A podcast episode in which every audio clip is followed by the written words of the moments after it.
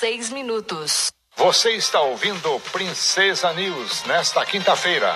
Informação de qualidade para o estudante, a dona de casa e o trabalhador. Democracia e Direitos Humanos, uma parceria da Agência de Jornalismo do curso de Jornalismo da UEPG com a Rádio Comunitária Princesa.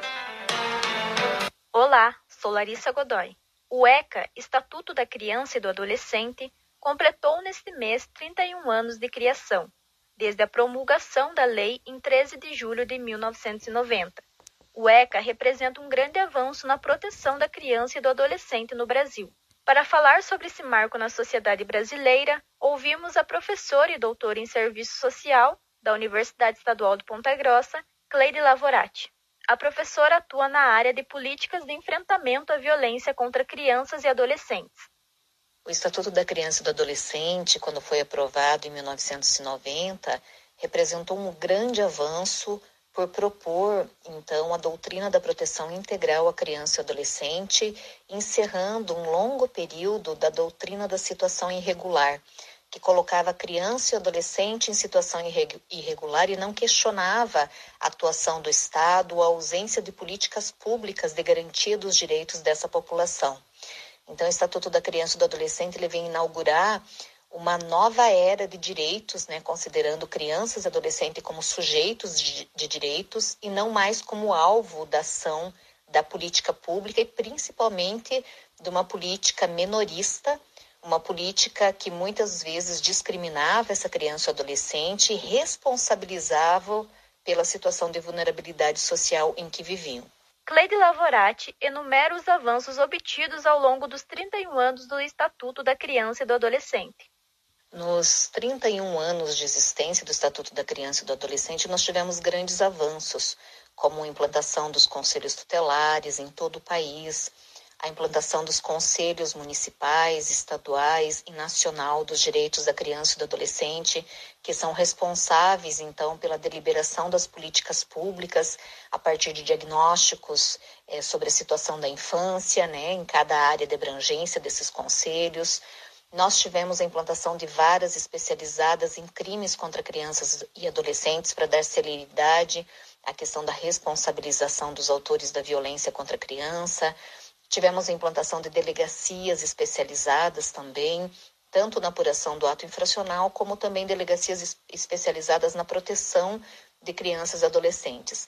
Então, se criou todo um sistema de garantias dos direitos, né, uma rede de proteção que deve trabalhar de forma intersetorial, articulada, para garantir a proteção integral à população infanto-juvenil. A professora aponta também os desafios ainda a serem conquistados no país na defesa da criança e do adolescente. Ainda a gente tem grandes desafios, né?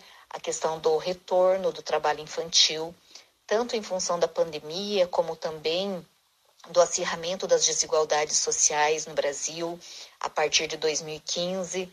Então, nós temos é, essa violação de direito muito grave, que é a questão do trabalho infantil, que infelizmente é encarada por muitas pessoas, por muitos políticos, como uma solução para o problema da pobreza e da desigualdade, e não como uma grave violação dos direitos humanos de crianças e adolescentes. Então, a questão do trabalho infantil é uma questão bastante séria que tem que ser enfrentada. A criança, infelizmente, ainda não tem sido colocada no orçamento público como prioridade, e se a criança não está no orçamento, ela não é prioridade para nenhum gestor. Então, a questão da destinação prioritária de recursos e a elaboração prioritária de políticas públicas é de suma importância para que a criança consiga crescer sendo protegida, conseguir se desenvolver integralmente, né, conseguir espaços de lazer, de cultura, de esporte, educação de qualidade, conseguir é, que haja uma proteção em relação a todo tipo de violência e violação de direitos.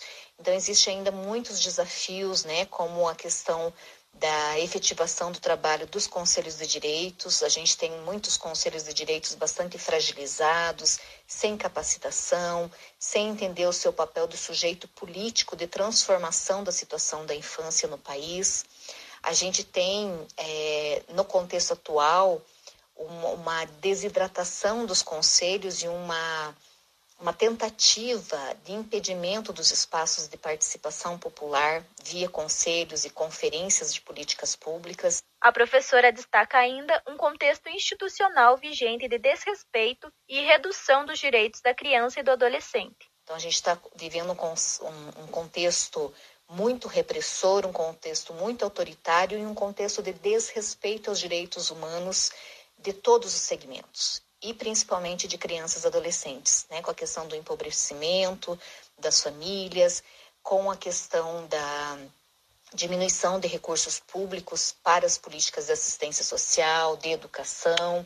Então, assim, grandes são os desafios que nós temos que enfrentar aí em relação à construção de protocolos e fluxos de atendimento à criança em situação de violência, articulação da rede de proteção, né, o estreitamento do diálogo entre os diferentes atores que trabalham com crianças e adolescentes nos municípios. Então, são alguns desafios que estão postos para a gente, principalmente nesse contexto da pandemia e no pós-pandemia. Você acabou de ouvir a professora e doutora em Serviço Social da Universidade Estadual de Ponta Grossa, Cleide Lavorati, que falou conosco sobre as conquistas e desafios para as políticas públicas nos direitos da criança e do adolescente, na comemoração dos 31 anos de promulgação da Lei do Estatuto da Criança e do Adolescente. Agradecemos a participação da professora Cleide Lavorati.